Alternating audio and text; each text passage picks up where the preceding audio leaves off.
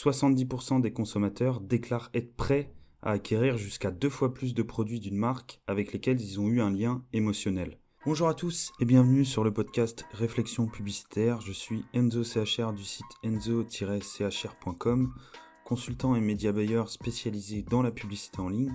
Je suis très heureux pour les premiers qui m'écoutent de vous accueillir dans ce deuxième épisode intitulé Comment créer des publicités qui vendent. Si vous souhaitez lancer vos premières publicités, que ce soit sur Facebook, Instagram, Pinterest ou Snapchat, il y a un certain nombre de notions à connaître, car dans la publicité, votre intuition ne sera pas un avantage. Feriez-vous confiance d'ailleurs à un chirurgien qui se base sur son intuition?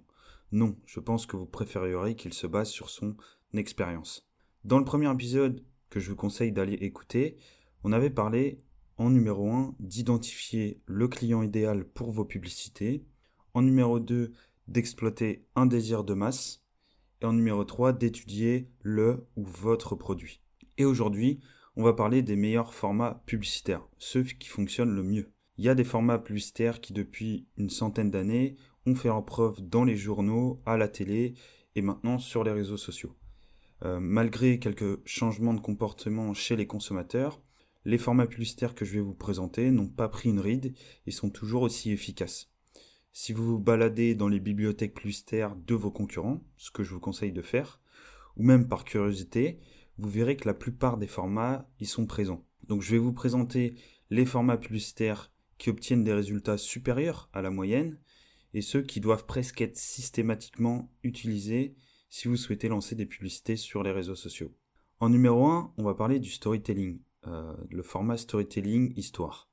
Les meilleurs marketeurs sont des conteurs d'histoires auxquels les consommateurs ont choisi de croire, car une histoire réussie crée une véritable satisfaction chez le consommateur et génère croissance et profit.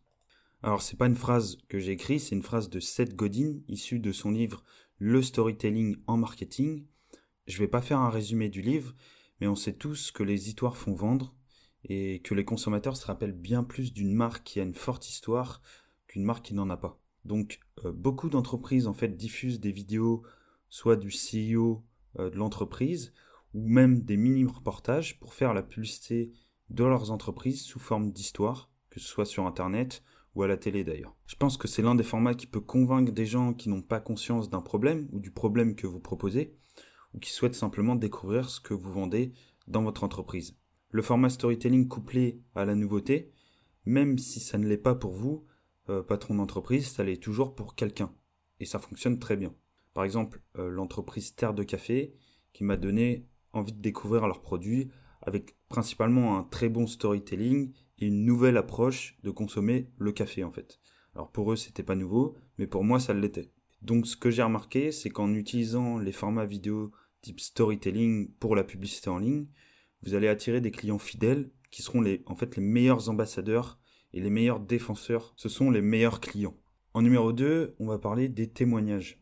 Alors les témoignages vidéo fonctionnent vraiment bien parce qu'on utilise la preuve sociale, qui est l'un des leviers de persuasion les plus efficaces. Par contre, si vous souhaitez diffuser des vidéos témoignages, je vous invite vivement à diffuser des vidéos de vrais consommateurs qui vantent les qualités de vos produits ou de vos services. Je sais que c'est pas simple de convaincre vos acheteurs de faire des témoignages vidéo, mais parfois avec quelques négociations, certains clients acceptent volontiers euh, d'apparaître dans vos futures publicités. Pourquoi des vrais consommateurs et pas des acteurs? Parce que honnêtement, les gens savent et voient quand c'est de l'acting. Euh, l'acteur lui fera semblant de trouver des avantages au produit. Vous allez me dire, oui, bah c'est son rôle. Mais un vrai consommateur, lui, défendra votre produit avec beaucoup plus de conviction qu'un acteur qui lit un script. Euh, franchement, ça se voit, sauf si vous engagez DiCaprio, mais en général, dans la publicité, plus un témoignage vidéo fait amateur, euh, plus il est crédible. Il faut arrêter avec les mises en scène euh, et prendre les consommateurs pour des débiles. Les gens le voient et ensuite euh, commentent et réagissent aux publicités, ce qui fait baisser les résultats, notamment sur Facebook Ads. Donc les témoignages, c'est bien.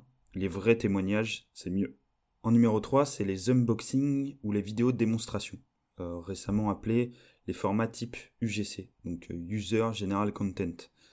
Euh, les formats unboxing et les formats démonstration, contrairement à ce qu'on pourrait croire, c'est vraiment efficace. Moi, je pense au concept de box, à des gadgets de bricolage, de jardinage, euh, d'entretien de voiture qui fonctionnent vraiment bien sur Pinterest ou même sur TikTok dernièrement, on en voit beaucoup. Ça fonctionne bien parce que c'est assez dur de se faire une idée d'un produit avec juste une image, mais aussi parce que les consommateurs ils ont l'impression d'ouvrir eux-mêmes le paquet en fait, comme un, comme un enfant qui ouvre ses cadeaux à Noël finalement. Donc quand le montage vidéo de votre publicité est bien réalisé, ça augmente la curiosité du spectateur assez facilement. Donc dans le e-commerce, euh, les types de formats UGC, ça renforce aussi la confiance parce que les consommateurs, ils aiment encore et toujours euh, voir à quel point les autres clients sont satisfaits des produits en fait. Ils ont besoin de se baser sur la vie des gens. Car c'est facile en fait sur internet de créer des faux témoignages, de mentir sur la provenance des produits, de mettre de la poudre aux yeux euh, sur ses fiches produits, sur ses pages de vente. Donc le consommateur est devenu méfiant sur internet et il a besoin d'être rassuré. Donc les formats unboxing et démonstration, c'est l'un des meilleurs formats à utiliser pour vos campagnes publicitaires. En numéro 4, euh, le format problème-solution, le grand classique. Le format problème-solution, c'est aussi vieux que les annonces publicitaires dans les journaux du New York Times, par exemple. Et c'est tout simple. Avec ce format, vous montrez aux gens un problème qui survient fréquemment et vous proposez une solution. Le tout en vidéo, bien sûr. Et attention, je vous renvoie à l'épisode numéro 1 de mon podcast dans lequel je vous explique que votre problème, il doit expliquer un désir de masse assez important, sinon ça marchera pas. Les entreprises génèrent du profit parce qu'en fait les consommateurs achètent ce qu'ils désirent, pas ce dont ils ont besoin. Mis à part certaines startups, la majorité des entreprises créent du désir autour de leurs produits. Par exemple, si vous faites la publicité d'un shampoing qui enlève les pellicules sur Facebook, il est fort probable qu'il y ait déjà des alternatives à votre shampoing qui existent déjà. Donc le challenge à relever, c'est de créer le désir chez le client. Pour augmenter le désir d'un produit, c'est pas le sujet du podcast, mais il y a quelques pistes. Vous pouvez vous renseigner sur comment augmenter la valeur perçue d'un produit, par exemple. Vous pouvez et vous devez raconter une histoire, donc le format storytelling est très lié. Hein. Vous pouvez raconter, vous devez pardon raconter une histoire autour de vos produits et de votre entreprise. Vous pouvez créer une communauté de fidèles autour de votre marque. Et donc là, on dépasse clairement euh, la publicité, mais vous verrez qu'en fait, tout s'entrelie. Voilà pour le format euh, problème-solution, euh, rapide et efficace. En numéro 5, on a le format d'information. Alors il est un peu sous-estimé, pourtant la majorité des consommateurs regardent les caractéristiques d'un produit avant d'acheter. C'est pas forcément la chose qu'ils regardent en premier, mais ils les regardent. Et donc la majorité des annonceurs donnent beaucoup d'informations quand c'est un nouveau produit notamment, mais pour une gamme de produits plus ancienne, comment faire finalement? Alors pour un produit ancien, vous pouvez créer une publicité type information annonçant une nouvelle façon d'utiliser votre produit. La nouveauté, ça fonctionne toujours aussi bien. Hein. Dans ce type de format informatif, un style qui a toujours bien fonctionné, c'est la comparaison informative. Alors avec ce format, l'objectif serait de lister des avantages de votre produit par rapport à ceux de vos concurrents donner un maximum d'infos positives sur votre produit. Je ne sais pas si c'est légal sur Facebook, mais il y a beaucoup d'entreprises qui le font. Euh, je pense à Coca-Cola avec Pepsi, plutôt Pepsi avec Coca-Cola du coup, Burger King avec McDonald's, BMW avec Mercedes. Vous verrez qu'il y a plein de publicités où euh, les marques se font euh, une petite guéguerre. Mais il y a un truc qui marche encore mieux, c'est de comparer vos produits avec les produits concurrents sans citer leur nom ni en montrant leurs produits, juste en les présentant sous forme de marque blanche. Donc les annonceurs publicitaires qui mentionnent des marques concurrentes, euh, ça fonctionne moins bien parce qu'il y a un certain nombre de consommateurs qui ont tendance à mettre le concurrent victime en héros. Plus vous critiquez une marque, plus certains l'aimeront. C'est étrange, non? Donc euh, les concurrents, ils ont aussi leurs défenseurs et leurs ambassadeurs, et parfois il peut y avoir des moins bons résultats en critiquant directement, ouvertement la marque en question.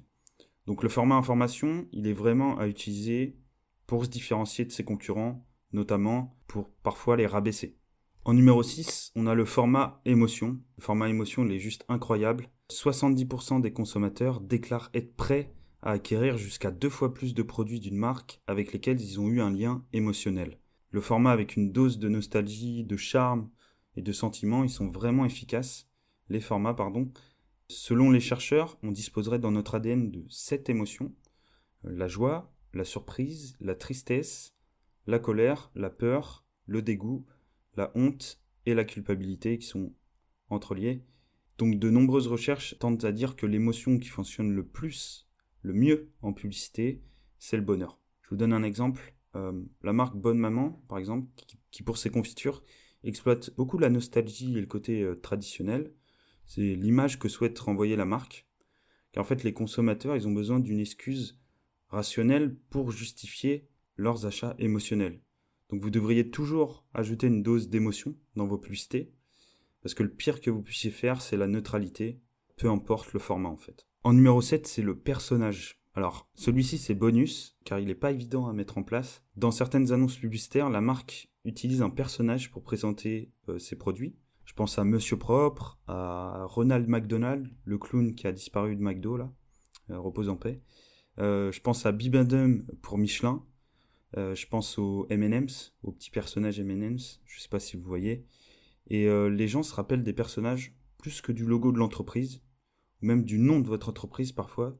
Donc c'est un moyen parfois un peu archaïque d'aborder la publicité, mais les grosses entreprises l'utilisent pour ancrer de façon solide dans la mémoire du consommateur euh, le nom de leur entreprise ou leur entreprise en général. Quand on pense à une marque, on pense parfois aux personnages qu'ils ont utilisés dans les publicités. Donc voilà pour le dernier point, qui est la publicité type personnage. Pas obligatoire celui-là, mais je pense qu'il vaut la peine de s'y pencher dans un monde où euh, il est difficile de se rappeler d'une marque euh, parmi la multitude de, marques euh, disponibles dans les achats en ligne. Merci d'avoir écouté ce podcast, qui est le deuxième d'une série consacrée à la publicité en ligne sur les réseaux sociaux. Pensez à prendre des notes et faites la liste des formats que j'ai listés. Je pense qu'avec ce panel de formats publicitaires, vous avez de quoi faire de bonnes campagnes déjà. Si le podcast vous a plu, vous pouvez le partager à un ami, un traffic manager ou une entreprise qui diffuse actuellement des publicités. Et moi, je vous dis à bientôt pour un prochain épisode de Réflexion publicitaire.